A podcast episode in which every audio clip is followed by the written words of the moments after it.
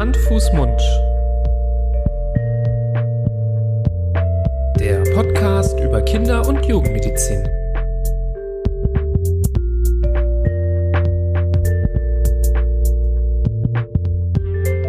So, ihr Lieben, herzlich willkommen zu einer neuen Folge von Hand, Fuß, Mund, eurem Podcast zur Kinder- und Jugendmedizin. Hallo Florian. Hallo Nibras. Schön, dass wir mal wieder hier zusammensitzen für eine interessante, hoffentlich heute sehr spannende Folge. Unbedingt. Du nimmst es mir nicht übel, dass ich am liebsten nicht mit dir alleine zusammensitze? Es liegt nicht an dir, es liegt an unseren Gästen. Ein bisschen übel nehme ich dir das vielleicht schon, aber ich weiß, wie du das meinst. Du meinst das jetzt sehr positiv. Ich weiß, dass das ironisch ist, Florian. Ähm, deswegen ist das total in Ordnung. Heute haben wir nämlich eine sehr ähm, interessante Interviewgästin für euch eingeladen.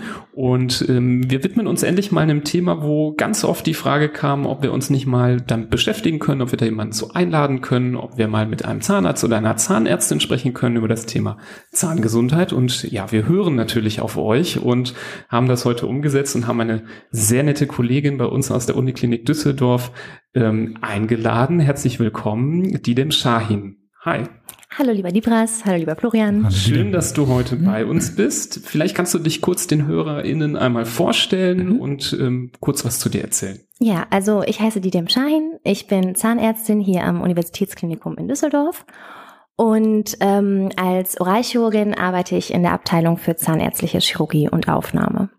Super, dann bist du ja quasi die perfekte Kandidatin für das Thema heute, über das wir sprechen. Ähm, das Thema Zahngesundheit ist ja bisher, sagen wir mal, unserem Podcast naturgemäß, dadurch, mhm. dass wir ähm, ja von der humanmedizinischen Seite kommen und nicht Zahnmedizin in unserer Ausbildung allzu viel hatten, mhm. ähm, bisher etwas stiefmütterlich behandelt worden. Mhm. Also wir haben, glaube ich, eine Folge zum Zahnen gemacht, weil das natürlich ein Thema ist, was häufig in der Kinderarztpraxis gefragt wird oder Eltern kommen mit einem Kind, das zum Beispiel erhöhte Temperaturen hat oder sogar Fieber mhm. und dann häufig gefragt wird, kann das vom Zahn sein? Da haben wir darüber gesprochen, dass das zwar Studien gibt, die zeigen, dass die Temperaturerhöhung schon davon sein kann, aber nicht so ein richtiges Fieber. Dafür mhm. gibt es nicht so richtig gute Daten. Aber alles weitere haben wir bisher noch nicht geschafft zu besprechen. Deswegen bin ich sehr gespannt auf heute. Mhm. Ich lerne bestimmt auch noch so einiges dazu. Ja, ich freue mich auch. Ja, ich lerne hoffentlich auch einiges dazu. Das ist auch gut so, weil ich stecke irgendwie in sämtlichen Entwicklungsstufen der äh, des Gebisses mit meinen Kindern. Da ist von, die eine hat fast gar keine Zähne gerade im Mund, weil alle mhm. ausgefallen sind und äh, da die bleibenden bald kommen. Der andere hat seinen, seine ersten beiden Zähne gerade frisch äh, durchgestoßen und versucht damit äh, alles Mögliche. Die sind auch scharf, die Dinger. Gerade mhm. die, die ganz frischen Milchzähne. Mhm. Das ist unglaublich. Rasiermesserscharf fast. Ja, und denen habe ich natürlich erzählt, dass ich heute mit einer Zahnärztin spreche und den Podcast mache. Ähm, und habe sie gefragt, was sie denn eigentlich von dir wissen wollen würden. Mhm. Und das haben die natürlich gleich aufgenommen. Ich glaube, das mache ich jetzt öfters bei Gästen. Ähm, ja, und die erste Frage war, und es ist wie immer bei den Kindern, sie fragen eigentlich ganz logische Dinge, auf die man vielleicht selbst nicht gekommen wäre, aber die man, wo die Frage durchaus berechtigt ist. Die erste Frage war, warum müssen wir eigentlich mit Zahnpasta Zähne putzen? Und warum reicht es nicht, wenn wir einfach nur ohne putzen? Ja, also das ist eine sehr gerechtfertigte Frage ähm, deiner Kinder. Ähm, ist es so, dass die Zahnpasta ähm, Fluoride enthalten und ähm, da wären wir eigentlich schon bei dem Thema, wie man ähm, die Kariesentstehung verhindert. Und das macht man durch das tägliche Zähneputzen. Und ähm, beginnen sollten Kinder, äh, sollte man den Kindern ab dem sechsten Lebensmonat, wenn die äh, Milchzähne durchbrechen, ab da sollte man auch anfangen äh, mit der Mundhygiene, der Zahnhygiene. Da sollte man nämlich ähm, einmal täglich mit ähm, maximal erbsengroßer Menge ähm, fluoridhaltiger Kinderzahnpasta die Oberfläche der Zähne putzen. Und ähm, die Kinderzahnpasta hat im Vergleich zur Erwachsenenzahnpasta 500 Parts per Million äh, Fluorid und äh, die Erwachsenenzahnpasta, da ist der Fluoridgehalt äh, bei 1000 bis 1500 Parts per Million und Fluoride schützen die Zahnoberfläche mhm. und verhindern auf diese Weise die Kariesentstehung. Ähm, einmal täglich äh, heißt am besten abends, bevor die Kinder ins Bett gehen, äh, sollte man mit der fluoridhaltigen Zahnpasta die Zähne putzen, damit äh, die Fluoride über Nacht auf der Zahnoberfläche auch wirken können. Und am nächsten Morgen sollte man äh, dann die Zähne putzen, aber ohne Zahnpasta, damit ähm, die Fluoridmenge richtig dosiert ist und wir nicht zu viel Fluorid bei dem Kind in dem Alter verabreichen. Das heißt, äh, mit einer Zahnbürste und klarem Wasser sollten dann die Zähne am nächsten Morgen geputzt werden. Jetzt das, sprechen wir von den ganz kleinen. Ab dem sechsten ja. Lebensmonat, also wenn die ersten Zähnchen durchbrechen. Mhm. Und ab dem zweiten Lebensjahr sollten die Zähne dann zweimal täglich geputzt werden mit maximal erbsengroßer Menge fluoridhaltiger Kinderzahnpasta, also morgens und abends. Und ähm, das ändert sich dann, wenn das Kind äh, in die Schule geht. Ab dem sechsten Lebensjahr äh, gehen die Kinder dann über ähm, zur Erwachsenenzahnpasta mit einem höheren Fluoridgehalt. Mhm. Der Hintergrund ist, ähm, dass äh, die richtige Fluorid-Dosierung ähm, äh, immer ein Kompromiss aus Kariesprävention und dem Risiko der Entstehung einer ähm, Dentalfluorose darstellt. Das heißt äh, auch Mottling genannt. Das sind weiße Flecken, die auf den Zähnen entstehen können, wenn Kinder zu früh zu viel Fluoride bekommen. Und äh, mit dem sechsten Lebensjahr, da brechen die bleibenden Frontzähne durch und die Zähne, die einmal durchgebrochen sind, die können fluorotisch nicht mehr verändert werden. Das heißt, die können dann nicht mehr diese weißen Flecken ähm, auf den Zähnen bekommen. Ähm, bei den Flecken handelt es sich um stärker mineralisierte Bereiche. Also eigentlich ist es so, dass die Bereiche, die stärker mineralisiert sind, auch weniger Karies anfällig sind. Aber es ist ästhetisch ein Problem im Frontzahnbereich und deswegen geht man erst ab dem sechsten Lebensmonat, äh, sechsten Lebensjahr, Entschuldigung, ähm, über auf die Erwachsenenzahnpasta und putzt dann zweimal täglich mit dieser Zahnpasta. Das ist eigentlich so der Hintergrund. Also ich habe schon was gelernt. Du auch? Ah, ja, ich immer, immer, immer.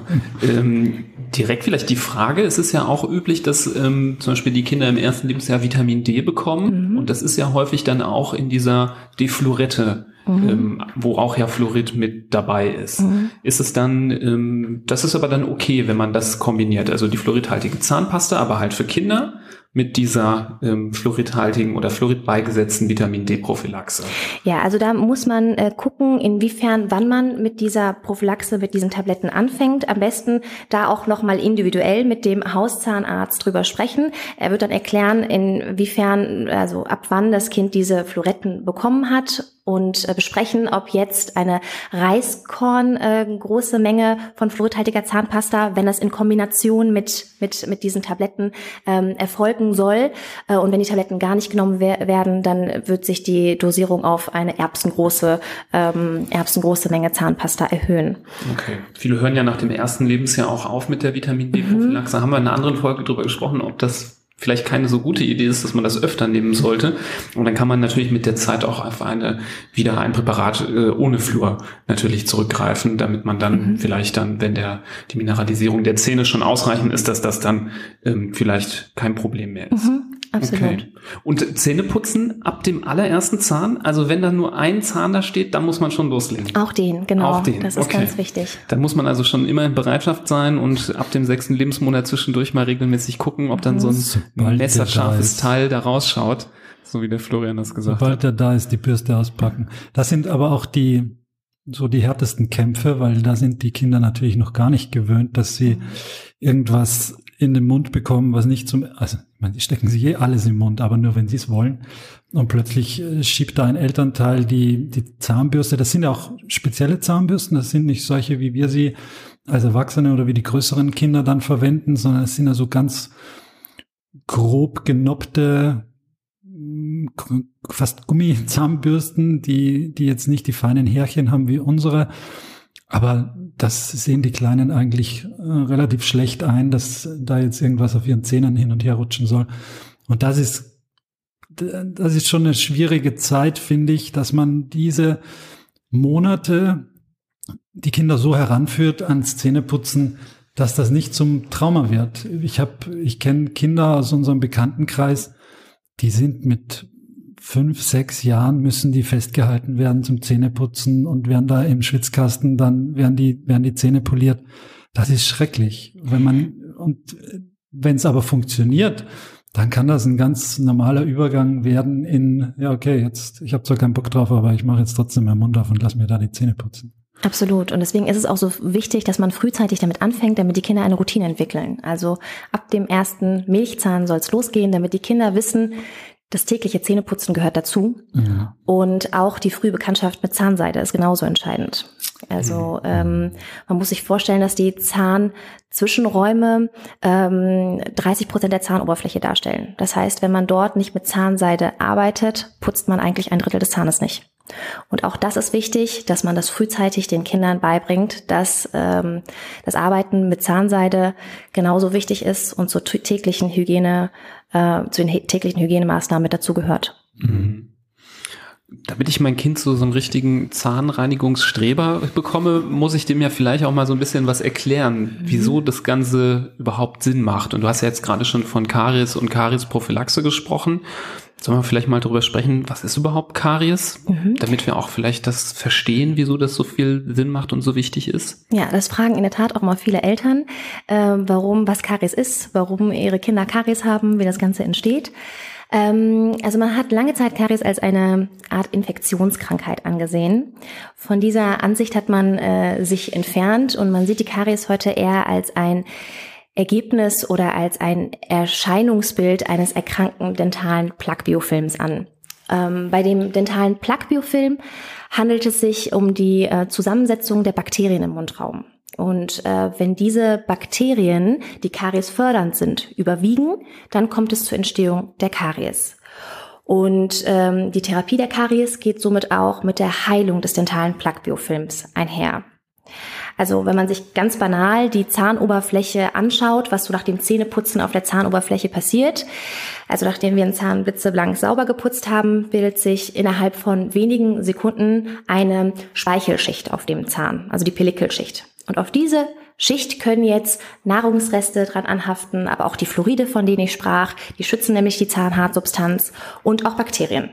Und da hält sich ein Bakterium dran fest, schnappt sich das nächste und die bilden eine ganze Festung äh, aus Bakterien und das alles ist dann diese, ähm, dieser dentale Plaquebiofilm, den wir bekämpfen müssen. Mhm.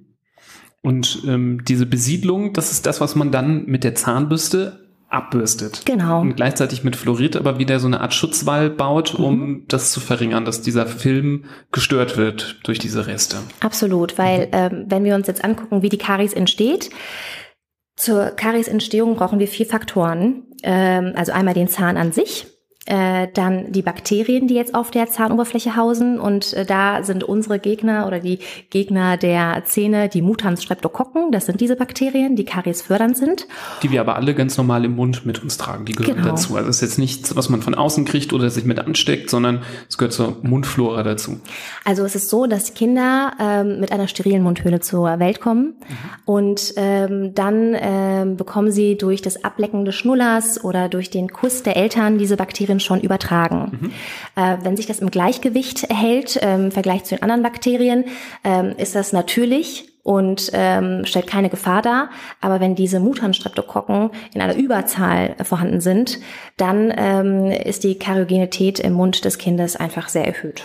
Deshalb sollte man auch nicht ähm, Zahnbürsten teilen, oder? Absolut. Weil wenn jetzt ein Kind, es geht für die Erwachsenen auch, aber vor allem die Kinder, wenn ein Kind jetzt mehrere dieser oder einen Überhang dieser Bakterien, von denen du gerade gesprochen hast, im Mund hat, die gehen nicht alle ab von der Zahnbürste, das nächste Kind nimmt die gleiche Zahnbürste, dann holt er sich sozusagen diese, diesen Überhang dann in den eigenen Mund, oder? Und, und fördert dann wiederum die Kariesentstehung bei sich selbst. Genau so ist es. Mhm. Also deswegen wird auch empfohlen, die Zahnbürste regelmäßig zu wechseln. Was heißt regelmäßig? Alle vier Wochen. Los. Oh, schon wieder was Am gelernt. Besten. vier Wochen. Ertappt. Das gilt wahrscheinlich auch für Erwachsene, oder? Genau. Oh, ja, fast. Willst du uns sagen, wie lange, wie oft du sie wechselst? Viereinhalb Wochen. Ja, okay. Das geht auch noch. Das, okay. das lasse ich dir durchgehen, glaube ich dir aber nicht. Okay, du, ah, ich habe dich unterbrochen, als du die Grundpfeiler der Entstehung der Karies auf, aufgezählt hast. Genau, ich war stehen geblieben bei den Bakterien. Mhm. Und diese Bakterien, die jetzt auf der Oberfläche von diesen Zähnen äh, hausen, die brauchen jetzt Nahrung. Und zwar Zucker. Zucker. Und äh, dem Bakterium ist es egal, ob der Zucker braun ist, ob der weiß ist, ob das Fruchtzucker ist. Zucker ist Zucker. Und die Bakterien nehmen jetzt den Zucker auf ähm, und äh, erzeugen als ähm, Endprodukt Säure. Und diese Säure, die ähm, ist jetzt äh, am Zahn und je länger die Säure auf der Zahnoberfläche äh, haftet und dort arbeitet, äh, desto eher werden Mineralien aus der Zahnhartsubstanz ähm, rausgenommen und es entsteht eine Demineralisierung und das ist letztendlich die Karies. Mhm. Und ähm, ja, der letzte Faktor ist der Faktor Zeit. Das heißt, je länger die Säure an der Oberfläche ist, desto, mhm. desto eher ist die Entstehung der Karies gewährleistet. Ist Säure grundsätzlich schlecht oder nur die Säure der Bakterien? Grundsätzlich. Grundsätzlich, ja. also Zucker und Säure. Genau, also Säure führt nämlich zur Erosion der Zahnhartsubstanz und ohne Bakterien schafft die Säure dann, diese Mineralien aus der ähm, Zahnhartsubstanz rauszulösen. Und auf diese Weise können dann auch die Mineralisierungen entstehen. Deshalb sollte man sich auch, glaube ich, wenn man jetzt zum Beispiel ein Glas sehr gesunden und wichtigen äh, frisch gepressten Orangensaft trinkt, am besten danach einmal den Mund ausspülen, oder? Um diese Säure so ein bisschen loszuwerden und nicht dann die hochkonzentrierte Fruchtsäure da auf den Zähnen zu lassen. Genau, also es wäre besser, wenn die Verweildauer dieser Säure im Mund möglichst gering ist. Das ist sowohl, äh, gilt das für Säfte als auch äh, für Obst, was man so mhm. auch isst, dass man äh, danach sicherstellt, äh, dass äh, der Säuregehalt im Mund wieder ähm, ja, niedriger ist, indem man zum Beispiel ein Glas Wasser trinkt. Oder Kaugummi kaut. Oder Kaugummi kaut. Mhm. Genau. Da ist nur wichtig, dass man kein zuckerhaltiges Kaugummi kaut. Das kommt auch noch mit hinzu. Ja. Und ähm, genau, da gibt's verschiedene Kaugummis, die mhm. enthalten dann zum Beispiel einen Zuckeraustauschstoff. Die enthalten Xylit, auch unter dem Namen Birkenzucker bekannt.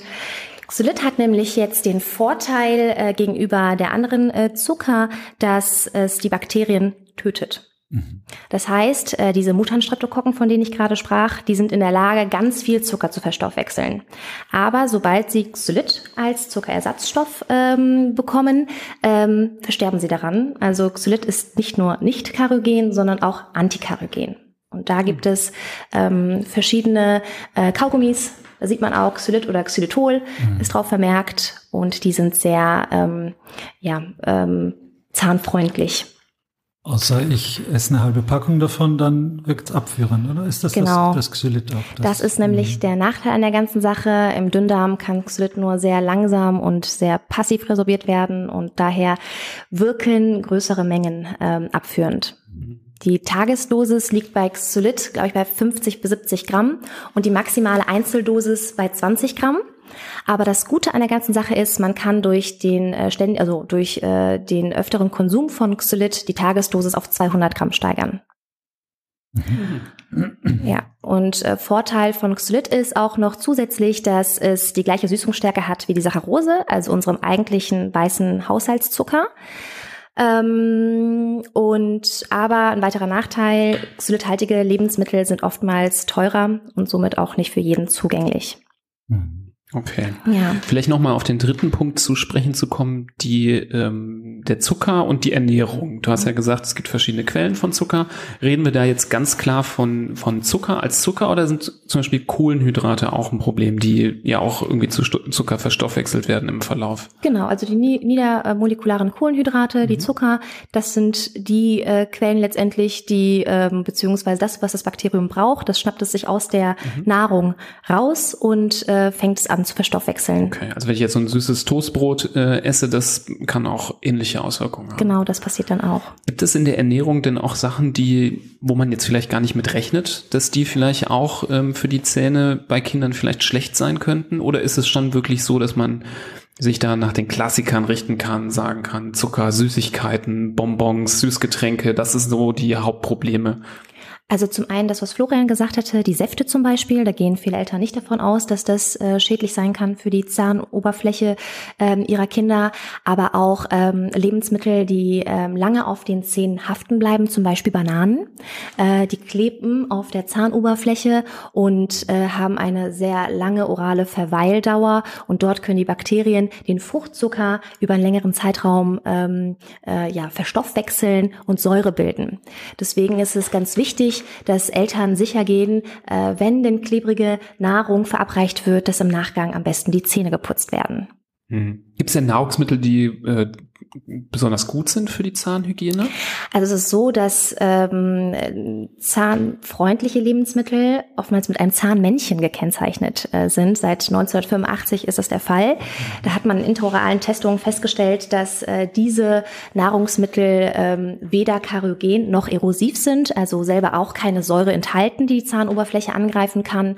Und äh, ja, durch diese Nahrungsmittel hat man ein süßes Geschmackserlebnis und braucht kein schlechtes Gewissen haben. Interessant, das habe ich noch nicht bemerkt, dieses Zahnmännchen. Das ist dann auf der Verpackung ja, genau. zu sehen. Hm, muss mhm. ich, habe hab da auch heute davon gelesen und dachte mir eigentlich, das ist so eine Geschichte aus den 90ern oder so, aber offensichtlich ist es aktuell noch immer zu finden, oder? Auf, ja, den, genau. auf den Lebensmitteln. Mhm. Ich, mir wäre das auch noch nicht untergekommen oder ich habe es noch nicht wahrgenommen. Ja, das ist, wie gesagt, seit 1985 so. Man kann einmal durch den Supermarkt gehen und mhm. sich auf die Suche nach diesen Lebensmitteln machen. Und da, daran erkennt man auch jetzt zum Beispiel zahnfreundlichere Süßwaren als jetzt die normalen Gummi. Absolut. Mhm. Auch Kaugummis, die zahnfreundlicher sind, jetzt mhm. nicht nur ausschließlich Xylit enthalten, aber ähm, auf diese Weise ist die gesunde Nahrung dadurch gekennzeichnet. Gibt es denn auch Xylithaltige Kaugummis, die auch also ich will jetzt kein Spielverderber sein, aber auch ein bisschen Spaß machen. Also die meisten, ich habe jetzt so dieses äh, 100er-Pack an der Kasse im Auge, dieses, wo du so eine Klappe aufmachst, wo halt diese Dragés drin sind, wo ich denke, hm, für die meisten Kinder jetzt nicht besonders attraktiv. Die wollen jetzt die Hoba-Boba-Gummischlange äh, haben. Gibt's da irgendwelche äh, Sachen, die zum Beispiel so gekennzeichnet sind, die man kriegen kann, wo Kinder auch Spaß mit haben? Weil das ist ja das, was Kaugummi auch attraktiv macht, dass man Blasen machen kann und solche Sachen. Absolut. Also es gibt äh, xylthaltiges Kaugummi, was auch Bonbon- oder Fruchtgeschmack äh, enthält mhm. und auch für Kinder äh, somit attraktiv äh, mhm. äh, ist. Ähm, wie gesagt, vom Süßungs, von der Süßungsstärke ist da gar kein Unterschied. Also okay. sind genauso süß wie mhm. die Kaugummis, die Saccharose enthalten. Okay. Also man schmeckt es wirklich nicht raus. Also muss nicht immer der super gesund schmeckende Kaugummi auch sein, der aber eigentlich gut ist. Nein. Sehr genau. Gut. Schön. Jetzt hätte ich noch eine Frage, die auch uns öfter mal gestellt worden ist. Ähm, Karies, ja, an den Zähnen, das ist total blöd. Da muss man dann äh, eine Behandlung machen, zu der wir vielleicht später kommen. Aber wie ist es denn mit den Milchzähnen? Ich habe schon öfter mal die Frage bekommen, die fallen ja irgendwann sowieso raus. Ähm, ist es da nicht so egal oder ist es nicht so schlimm, wenn da Karies ist, weil kommt ja eh wieder ein neuer? Ist das ein Trugschluss, wenn man so denkt? Ja, also das ist wirklich schade, wenn Eltern so denken und die Milchzähne als einen Testvorlauf äh, sehen äh, für die bleibenden Zähne, die im Nachgang kommen. Aber ähm, es ist wichtig zu wissen, dass Milchzähne wichtig für die Entwicklung des Kauorgans äh, der Kinder äh, sind und auch wichtig für eine ja, gesunde psychosoziale und auch physische Entwicklung des Kindes. Das heißt, Kindern, denen frühzeitig die Milchzähne gezogen werden, die können nicht altersgerecht an Gewicht zunehmen. Die erlernen das Sprechen nicht richtig und ähm, hinzu kommt auch noch, wenn man diese kariösen Läsionen auf der Zahnoberfläche der Kinder sieht, droht auch die soziale Ausgrenzung der Kinder. Kinder werden dann ausgegrenzt, weil die schwarze Zähne haben und das ist für das Kind auch sehr belastend. Mhm.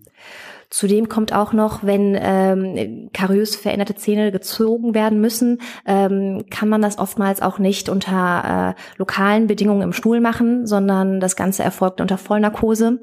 Und das hat natürlich auch ähm, erhebliche Risiken für das Kind mhm. und sollte somit äh, auch vermieden werden. Allein durch das Zähneputzen mhm. ist das zum Beispiel möglich. Und der pädagogische Effekt ist natürlich ja auch dann weg. Ne? Also wenn ein Kind in den ersten Jahren es nicht lernt, wieso sollte es dann später die Kurve kriegen und das dann verstehen, ähm, wenn dann jemand sagt, aber jetzt musst du. Absolut. Und das ist auch wichtig, dass die Eltern äh, das mitmachen. Also das heißt, bis das Kind das Schreiben flüssig erlernt hat, müssen die Kinder, äh, müssen die Eltern nachputzen. Mhm. Das ist wirklich wichtig, weil ähm, gerade im Seitenzahnbereich haben die Zähne oftmals tiefe Grübchen oder Fissuren und da putzen die Kinder nicht richtig, so wie sie sollten. Und da müssen die Eltern ähm, auf jeden Fall hinterher sein und ähm, nach jedem Zahn Zähneputzen nochmal nachputzen. Gibt es da Daten oder Studien, wie sich das im Laufe der Zeit, der letzten Jahrzehnte verändert hat, die, die Zahngesundheit der Kinder? Weil ich habe ja schon den Eindruck, dass unsere Generation da viel mehr drauf geprimed ist und, und eigentlich sich dessen bewusster ist, wie einem Kind die Zähne geputzt werden sollen und, und in welchem Abwann, in welchem Umfang und, und wie im Vergleich zu unserer Kindheit zum Beispiel. Kennst du da irgendwelche Daten, dass das, dass die Rate der Zähne oder die Häufigkeit, wie oft ein Zahn hm, gefüllt werden muss wegen Karies, dass das irgendwie abnimmt? Also das hat in der Tat abgenommen mhm. über die Jahre, äh, das auf jeden Fall. Ähm, die Patienten, von denen ich jetzt sprach, das ist zum Glück nur eine Minderheit, die jetzt vermehrt kariöse Läsionen haben, wo wir eine Vollnarkosebehandlung durchführen müssen. Dadurch, dass eine individuelle Prophylaxe zu Hause mit den Eltern durchgeführt wird, durch ähm, die Vorstellung des Kindes beim Zahnarzt mindest, mindestens einmal im Jahr ähm, und auch durch ähm, die Gruppenprophylaxe im Kindergarten mhm. ähm, ist es ist auf jeden Fall zurückgegangen, ähm, äh, das Krankheitsbild der Karies. Aber ähm, leider gibt es einfach äh, noch äh, einige Krankheitsbilder, zum Beispiel wie die Early Childhood Caries. Das ist die frühkindliche Karies, auch unter dem Namen ähm, Saugflaschenkaries oder Nuckelflaschenkaries bekannt. Ähm, dieses Krankheitsbild ist leider immer noch sehr verbreitet. Ähm, sie kommt siebenmal häufiger vor als äh, Heuschnupfen bei den Kindern. Und ähm, das kommt dadurch zustande, äh, dass die Kinder zunächst erstmal Kontakt mit diesen Keimen bekommen, übertragen durch die Eltern und ähm, dann auch durch die hochfrequente Nahrungsaufnahme über die Nuckelflaschen mit versüßten Tees oder mit, mit Säften. Ähm, und wenn sie dann auch noch nachts damit ins Bett gehen können und dann äh, die Flasche sozusagen zur Selbstbedienung ähm, bei sich haben, dann wird in der gesamten Nacht werden die Zähne umspült mit dieser süßen Flüssigkeit. Und wenn man zusätzlich dem Kind dann auch die Zähne nicht putzt, äh, können können Fluoride hier an der Stelle auch keine ja, Remineralisation dieser, ähm, dieser demineralisierten Bereiche durchführen. Und ähm, ja, auf diese Weise kommt es dann äh, zur Entstehung dieses Krankheitsbildes. Jetzt hast du gerade, jetzt kommt mir da gerade eine Frage bezüglich des Einschlafens. Ich meine, dass man jetzt nicht mit einer Flasche mit äh, gesüßtem Tee oder Limo oder sonst irgendwas ins Bett gehen sollte, ist klar. Dass Muttermilch äh, ungefährlich ist, das will ich, setze ich jetzt mal voraus. Mhm.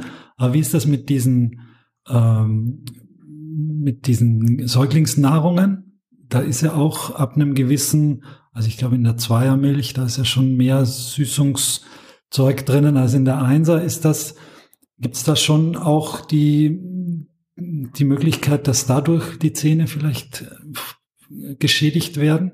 Also, wenn man das zum Schlafen gehen mhm. nimmt? Also ab dem äh, sechsten Lebensmonat wird's ja erst interessant, wenn die Zähne genau. äh, vorhanden äh, sind, wenn die Milchzähne durchgebrochen sind. Und ähm, da sollte man frühzeitig trainieren, das Kind äh, mit Wasser ins Bett äh, gehen zu lassen, mhm. ähm, damit man einfach solche Sachen äh, vermeidet. Also Wasser und Milch über den Tag, das ist das Kind, äh, das braucht das Kind und keine keine versüßten Teesorten. Eltern sagen oftmals, das beruhigt mein Kind und deswegen gebe ich das dem Kind mit ins Bett, aber das ist absolut falsch. Vielleicht jetzt noch mal zu dem Punkt, wir haben ja eben die ganze Zeit gesagt, wie vorbildlich man ab einem gewissen Punkt äh, die Zahnpflege einführen sollte und mit den Kindern das machen sollte. Was mache ich denn zum Beispiel, wenn ich jetzt ein Kind habe? Ähm, ich höre das öfter mal, dass dann Eltern sagen, ja, wir haben es probiert, aber hat nicht funktioniert. Der macht das nicht mit. Und du hast jetzt gerade, Florian, das Extrembeispiel genannt, dass man das Kind festhalten muss. Ähm, wie findet man so da den, den richtigen Weg? Gibt es da manchmal äh, Tipps und Tricks, den Zahnärzte und Zahnärztinnen irgendwie auf den Weg geben, wie man Kinder da gut heranführen kann an das Thema? Ja, also man ist es oft schwer, Kinder vom Zähneputzen zu begeistern. Aber was man machen kann, ist den Kindern eine Zahnbürste kau zu kaufen, äh, die sie selber aussuchen, in der jeweiligen Lieblingsfarbe zum Beispiel. Das motiviert die Kinder. Ähm, dann äh, eine Sanduhr beispielsweise aufzustellen im Badezimmer, damit man den Kindern es beibringt, äh, dass man mindestens zwei Minuten lang die Zähne putzen sollte, also ähm, bis der Sand dann komplett durchgelaufen ist. Ähm, dann gibt es noch zusätzlich ähm, Putzlieder, die man im Hintergrund mitlaufen lassen kann.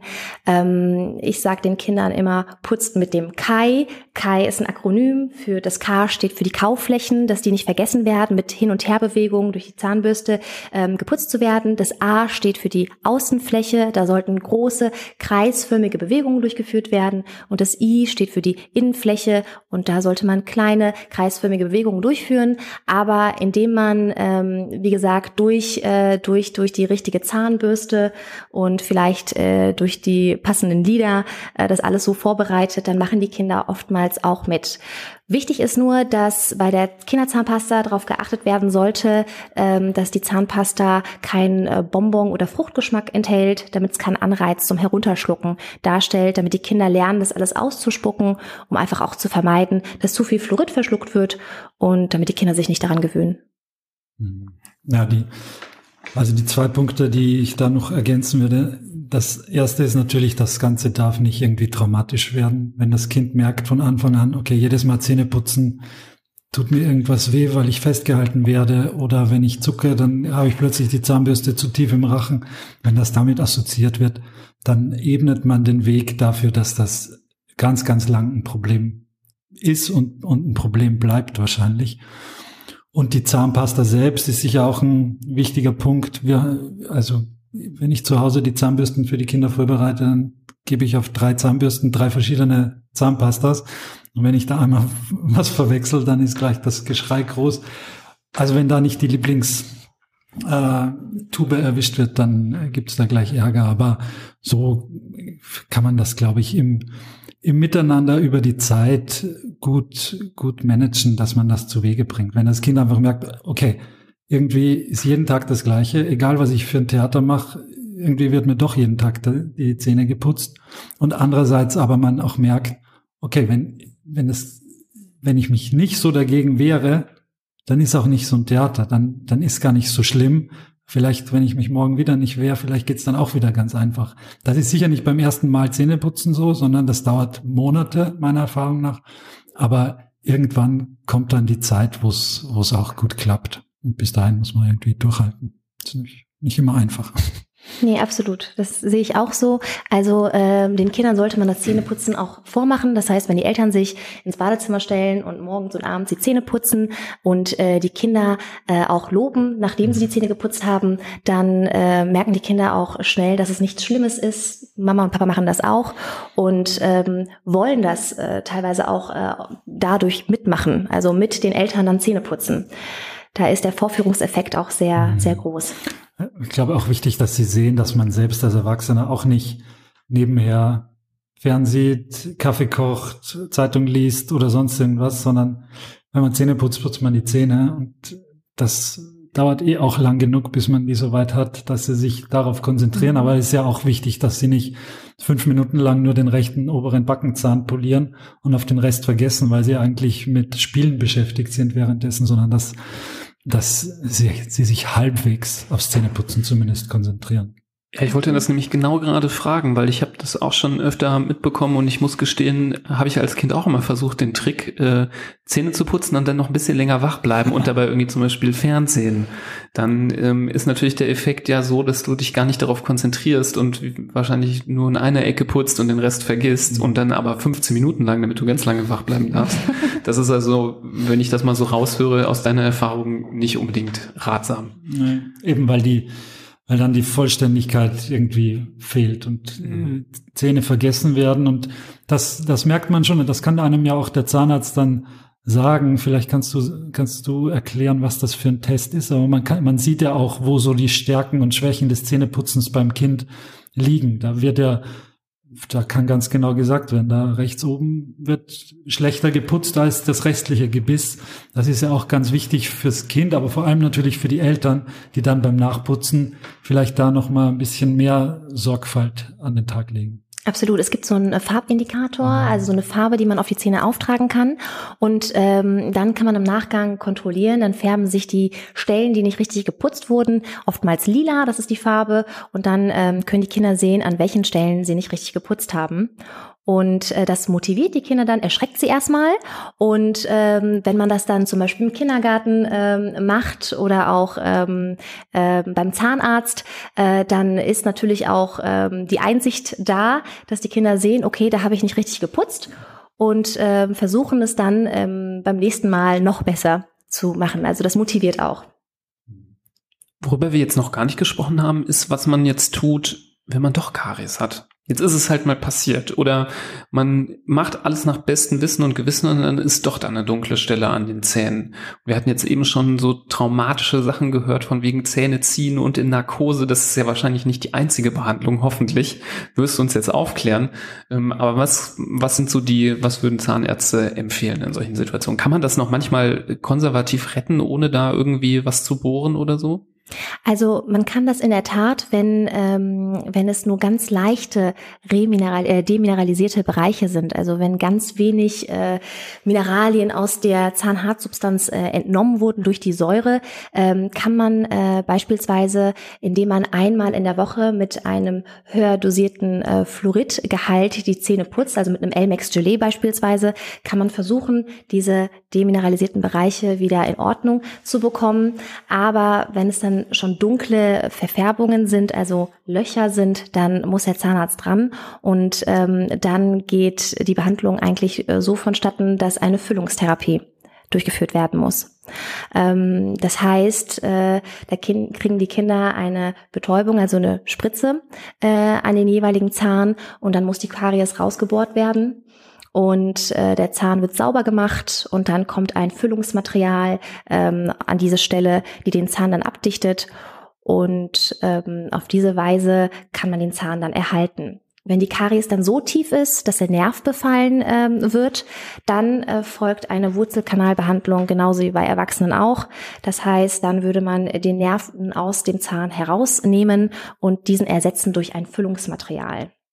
Das macht man aber nur bei den bleibenden Zähnen. Genau, das macht man bei den bleibenden Zähnen. Wenn Milchzähne verloren sind, dann werden sie gezogen und es wird frühzeitig Platz gemacht für die bleibenden. Aber das sagst du, hast du ja vorhin schon gesagt, es bringt trotzdem das Gleichgewicht da irgendwie durcheinander. Es ist ja auch verblüffend, dass wenn dem jeweiligen Zahn sein Widerpart fehlt, also zum Beispiel wenn dem linken unteren Backenzahn der linke obere Backenzahn fehlt, dann wächst der ja auch ganz, entwickelt er sich ganz falsch und, und kommt er eigentlich immer weiter raus, oder? Weil er kein Gegenlager hat zum Draufbeißen oder zum Dagegenhalten. Genau, das passiert bei bleibenden Zähnen, wenn der Antagonist, also der Zahn im mhm. Gegenkiefer nicht vorhanden ist, dann wachsen die Zähne in der Tat raus.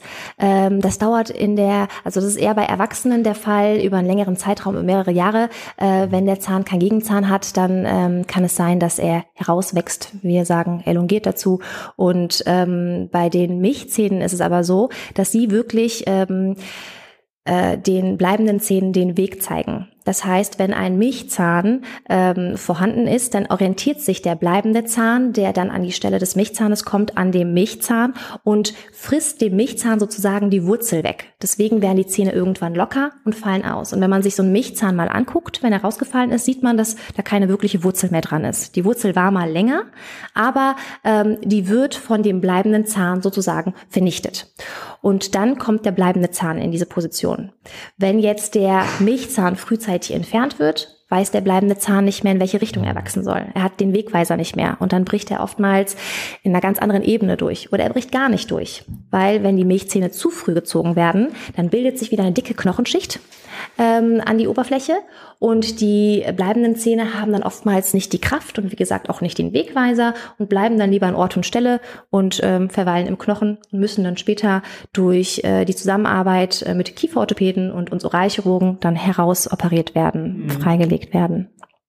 Also noch ein Aspekt, der zeigt, wie wichtig das ist, schon die Milchzähne gut zu pflegen, auch wenn sie später weg sind. Weil ist es so, dass wenn man äh, viele Milchzähne früh verliert, dass man dann auch Probleme hat mit der Zahnstellung? Also dass man dann vielleicht eher auch eine Spange braucht? Absolut. Die Zähne wachsen dann wirklich kreuz und quer. Mhm. Äh, die bleibenden Zähne wachsen kreuz und quer ähm, in den Kieferknochen und müssen dann durch kieferorthopädische äh, Behandlungen wieder in die richtige Position mhm. gebracht werden. Also die Rechnung zahlt man dann halt auch später, weil so eine kieferorthopädische Behandlung ist oft langwierig und auch für Kinder nicht besonders angenehm in vielerlei Fälle. Ne? Absolut. Also das also, kann man wirklich vermeiden. Indem ich hatte man die eine feste Zahnspange und ich weiß auch noch, als die mir eingesetzt wurde, das war zwei, drei Tage lang ganz furchtbar. Ja, das Gefühl kenne ich auch. Mhm, ja. Mhm. Ähm, Thema Schnuller ist jetzt wahrscheinlich auch nicht das Lieblingsinstrument des Zahnarztes, oder?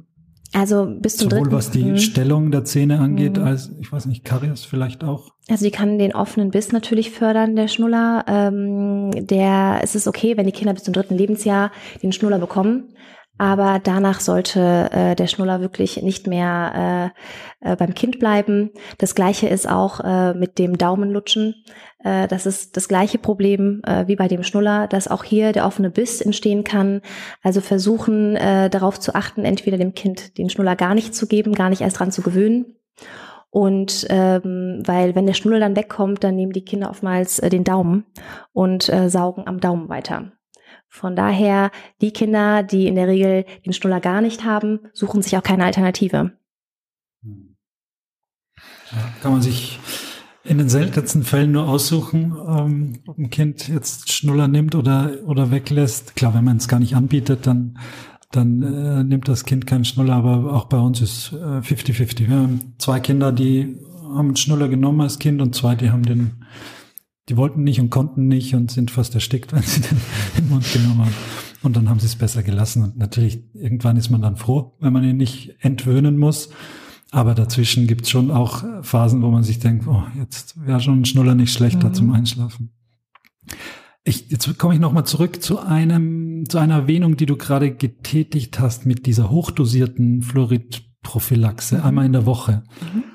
Macht das für irgendjemanden generell Sinn? Du hast es erwähnt als Methode, wo man vielleicht so leicht, leichte Karies nochmal hinkriegt.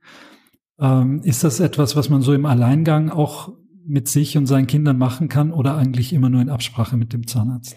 Also vor dem sechsten Lebensjahr ist es überhaupt nicht zu empfehlen. Und äh, ab da nach Rücksprache mit dem Zahnarzt, je nachdem, wie kariesanfällig das Gebiss ist. Ähm, dann kann man äh, das einmal die Woche, sich einen Wochentag aussuchen und äh, geschlossen der ganzen Familie einmal mit dem Elmex Gelee die Zähne putzen. Das sollte trotzdem kontrolliert passieren ähm, und da auch äh, mit dem Zahnarzt Rücksprache halten. Wie gesagt, wenn eine noch höhere Kariesanfälligkeit vorhanden ist, dann trägt der Zahnarzt auch ein bis zweimal im Jahr einen äh, noch höher konzentrierten Lack auf auf die Zähne. Aber das hängt dann wirklich vom Zahnzustand äh, der Kinder ab.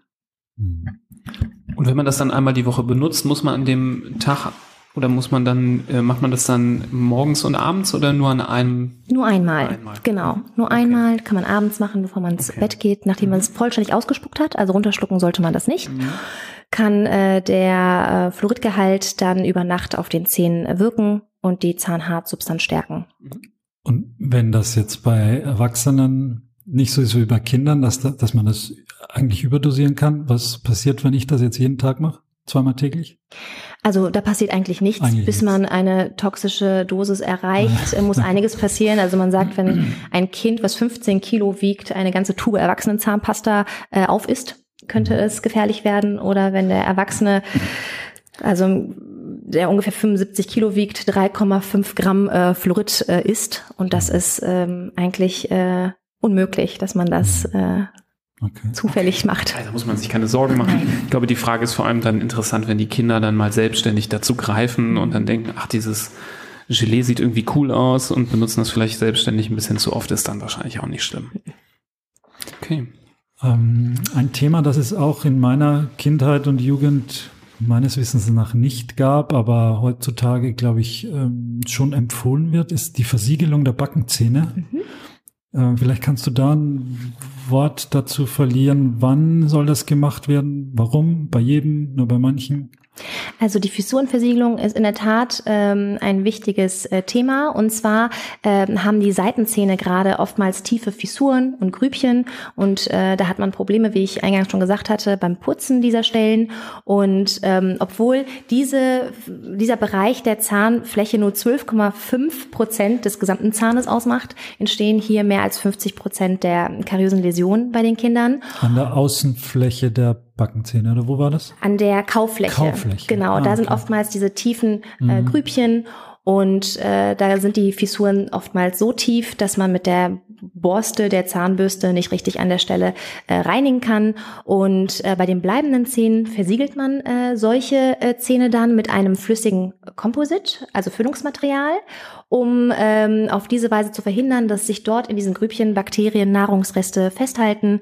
Und ähm, genau dafür ist das Ganze dann gut und die Kinder können dann putzen ähm, auf diesen glatten, glatten Zahnoberflächen auf diese Weise. Muss man das öfters machen? Das Oder? macht man einmal, Einmal. und das macht man aber auch nicht äh, routinemäßig bei jedem Zahn. Also Zähne, die es schaffen, über einen Zeitraum von vier Jahren kariesfrei im Mundraum zu bleiben, die versiegelt man nicht. Aber gerade der erste Backenzahn, also der sechs Jahr Molar, der bricht nämlich auch mit sechs Jahren durch, ähm, der ist oftmals gefährdet, weil Eltern verwechseln den äh, Zahn auch mit Milchzähnen und wissen nicht, dass es der bleibende Zahn ist. Und gerade wenn die Kinder ähm, dazu neigen, Karies zu bekommen, weil nicht richtig geputzt wird oder äh, nicht richtig fluoridiert wird, ähm, dann äh, werden diese Zähne ähm, versiegelt. Super, das ist gut, dass du das noch gefragt hast, weil das ist äh, sehr wichtig, ähm, weil sich das ja auch echt geändert hat, weil also Also fast, also bei mir haben es beide über Sechsjährigen haben das bekommen. Der hat zwar keiner Karies jemals Mhm. gehabt, aber entweder ist das von dem jeweiligen Zahnarzt äh, vielleicht sein Standard oder vielleicht guckt er auch auf den Zahn und denkt sich, oh, da sind tiefe Fissuren, da versiegeln wir lieber, bevor da sich da was festsetzt. Absolut. Also prophylaktisch kann man das dort durchführen, wenn man sieht, dass die Fissuren wirklich tief Mhm. sind. Und äh, das ist auf jeden Fall eine gute Sache. Die müssen aber auch kontrolliert werden, diese Fissurenversiegelung, weil die können auch einen Randspalt bekommen, die können insuffizient werden, da können sich Bakterien dann unter die Fissurenversiegelung äh, ansammeln, genau. Und ähm, dann kann unter der Versiegelung Karies entstehen, ohne dass man es sieht. Äh, von daher sollte auch nicht jeder Zahn prophylaktisch direkt versiegelt werden, allein aus diesem Grund. Also gerade Zähne, die jetzt keine Fissuren haben, keine tiefen Fissuren haben, äh, wo die Gefahr der Kariesentstehung ähm, praktisch null ist, wenn man richtig äh, pflegt, dann versiegelt man diese Zähne nicht. Mhm. ja, ich meine, als also ich kenne das aus meiner Kindheit, war das nie, glaube ich, ein Thema. Das war, glaube ich, habe ich ähm, zumindest nie gehört, dass es das, also als es um meine eigenen Zähne ging Mhm. als Kind, dass es um Ja, die waren auch so schön dank deiner Zahnspange wahrscheinlich. mhm, ja So wie schön- du selbst schön mit deiner gewesen. Zahnspange wahrscheinlich. Mhm. Ja, ich zeig dir nachher Fotos, das ist kein Problem. Kann man in die Shownotes packen. Nee, das machen wir lieber nicht, bevor äh, das die letzte Folge ist, die sich hier jemand noch anhört. Ähm, nein. Aber ja, gut. Florian, hast du noch Fragen? Ein Thema, das umgekehrt in unserer Kindheit ja ein großes Thema war, aber heutzutage glaube ich gar nicht mehr, ist Amalgam. Oder? Mhm. Gibt's das noch? Also Amalgam ist ein Füllungsmaterial Ja. Und das heißt nicht Amalgam, das sagen viele, sondern Amalgam mit M. Ähm, Ah, Hat man genau. hoffentlich gehört, wenn ich es richtig ausgesprochen Nein, du hast es richtig gesagt, aber sagen viele äh, falsch oder nennen das Blombe. Ähm, bei dieser Füllung ist es so, dass es äh, Quecksilber enthält. Und aus diesem Grund wird es oft äh, ja von den Eltern nicht toleriert oder sie haben Angst davor, dass äh, der Quecksilbergehalt einfach zu hoch ist. Aber ähm, da kann ich beruhigen, das ist äh, nicht der Fall. Ähm, Amalgam wird heute nicht mehr genommen, weil es einfach zu sehr abgelehnt wird. Also das ist eigentlich der einzige Grund. Weil es Ähm, nicht so schön aussieht. es sieht nicht so Ja. schön aus, gerade im Unterkiefer. Wenn man dann spricht, dann sieht man diese Füllungen. Aber ähm, erstaunlicherweise unter Amalgamfüllungen entsteht ähm, wirklich weniger Karies. Also wenn man so eine Amalgamfüllung rausnimmt, äh, ist da fast nie Karies drunter.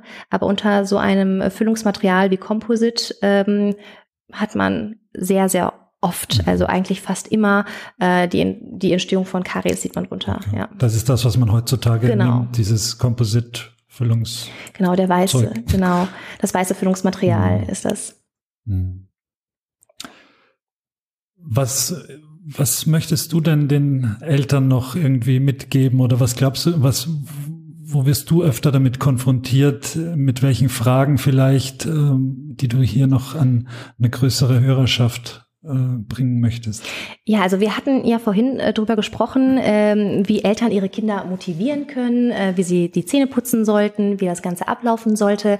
Ähm, wichtig ist aber auch die eigene Zahngesundheit der Eltern. Da werde ich auch oft gefragt, ob die Zahngesundheit der Eltern Einfluss auf die Zahngesundheit ihrer Kinder hat. Und da gibt es in der Tat ähm, äh, viele Studien, die das untersucht haben, diesen Mutter-Kind-Effekt oder auch äh, Mutter-Kind-Beziehung äh, genannt.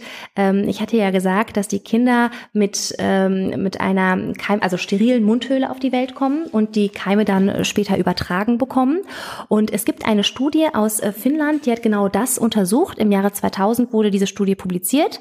Da hat man 195 Mütter in diese Studie eingeschlossen und hat zwei Gruppen gebildet und ähm, eine Gruppe, die bestand aus 120 Müttern, äh, die haben drei Monate nach Entbindung bis zum Zeitraum 24 Monate nach Entbindung äh, viermal täglich xylithaltiges Kaugummi gekaut.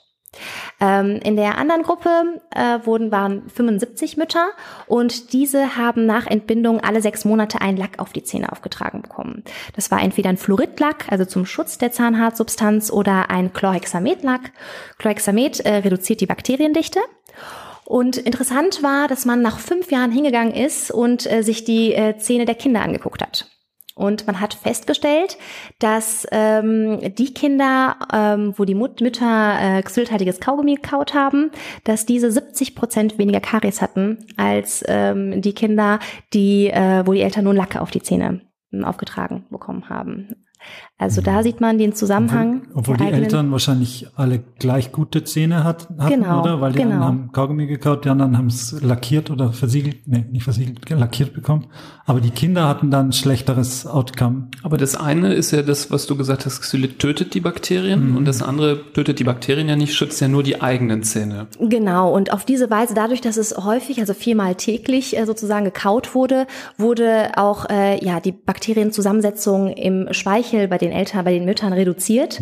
Und auf diese Weise war das Risiko der Übertragung dieser Keime auch ähm, reduziert bei den Kindern. Oh, wow, das ist ja mhm. sehr spannend. Interessant. Also durch das mhm. enge Zusammensein, das Küsschen geben, solche Sachen, dass das dann schon so einen Unterschied gemacht hat. Absolut. Den Löffel vom Brei mhm. selbst ablecken oder abschmecken. Ist es jetzt noch heiß oder nicht? Darum soll man auch nicht selbst an der an der Flasche nuckeln und probieren, wie, wie warm die Milch ist, sondern das äh, übers Handgelenk tropfen lassen zum Beispiel.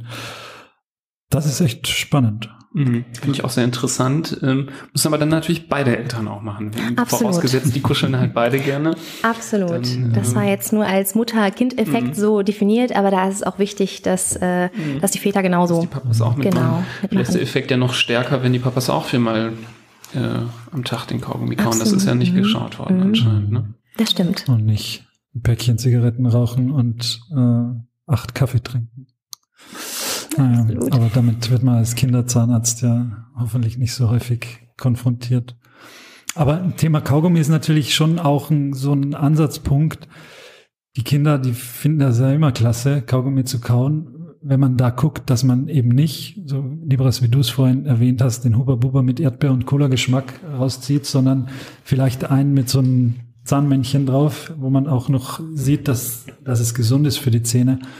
Da kann man ja wirklich den Kindern eine Freude machen und aber gleichzeitig was für die Zahngesundheit machen. Das ist auch ein ganz wichtiger Punkt.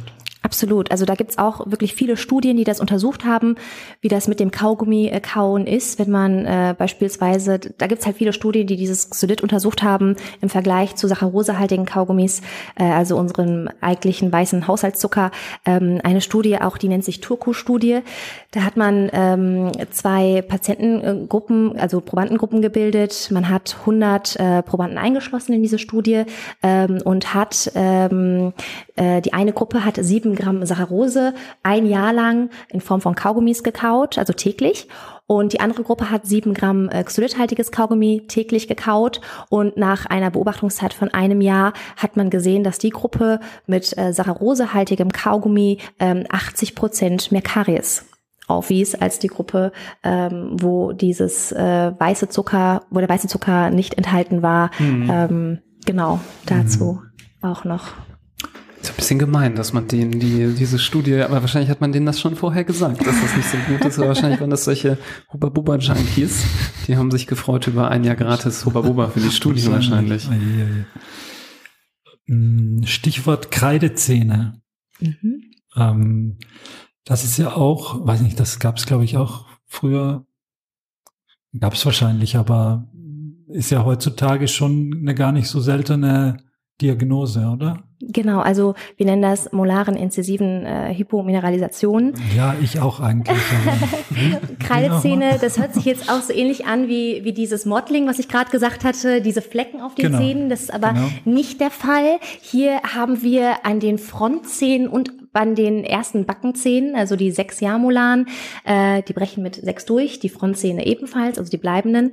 Ähm, da sieht man, dass diese Zähne ein Schmelzdefekt haben. Das heißt, dass diese ähm, Schmelzschicht, die den Zahn umgibt, ähm, nicht wirklich vorhanden ist, dass hier eine Mineralisationsstörung vorhanden ist und äh, die sehen dann so kreidig aus, daher der Name, und ähm, sind auch anfälliger. Also sind die verfärbt oder Dadurch, dass sie weniger mineralisiert sind, haben sie ähm, so Flecken. Manche. Bereiche sehen dann eher weißlich aus, andere dann stärker weißlich, also wirklich stark mineralisiert. Ähm, das hängt damit zusammen, dass da wirklich eine Mineralisationsstörung ist. Also man sieht den Zähnen an, dass sie verschiedene Farben haben sozusagen. Mhm. Die Dentinschicht, die unter der Schmelzschicht ist, die schimmert auch durch. Äh, und diese Regionen sehen dann eher so ein bisschen leicht bräunlicher aus und ähm, das sieht man dann sofort, weil die anderen Zähne, die dann durchbrechen, die haben dann oftmals, sind dann gesund. Ähm, es gibt auch eine generalisierte Form davon, wo alle bleibenden Zähne betroffen äh, sind. Aber diese molaren inzisiven ähm, Hypomineralisation, da ist es äh, so, dass ähm, die Frontzähne und der erste Backenzahn davon betroffen sind. Da sehen die Zähne so kreidig aus. Und was macht man? Dagegen? Diese Zähne sind halt besonders anfällig für Karies. Da muss man wirklich besonders gut putzen. Wenn es ästhetisch belastend ist, muss man später überlegen, ob man diese Zähne überkront oder mit einer Füllungstherapie so äh, rekonstruiert, dass sie gut aussehen. Hm. Also ein, ein Thema, das man eigentlich gar nicht so leicht wegkriegt. Mm -mm. Das ist jetzt nicht eine Frage von putz doch mal ordentlich, sondern das ist, und wodurch Entsteht das? Das ist genetisch bedingt. Genetisch bedingt. Mhm. Oftmals ähm, haben die Geschwister das auch oder ein Elternteil, manchmal auch niemand in der Familie. Also das ist wirklich genetisch bedingt. Wie es halt so ist mit der Genetik. manchmal haben es alle, manchmal ist man der Erste. Mhm. Naja, ah mhm. auch ein wichtiges Thema. Ja, das war jetzt ein heißer Ritt durch die äh, Absolut. Kinderzahngesundheit, würde ich mal sagen. Absolut. Mm, also ich für meinen Teil hätte keine Fragen mehr.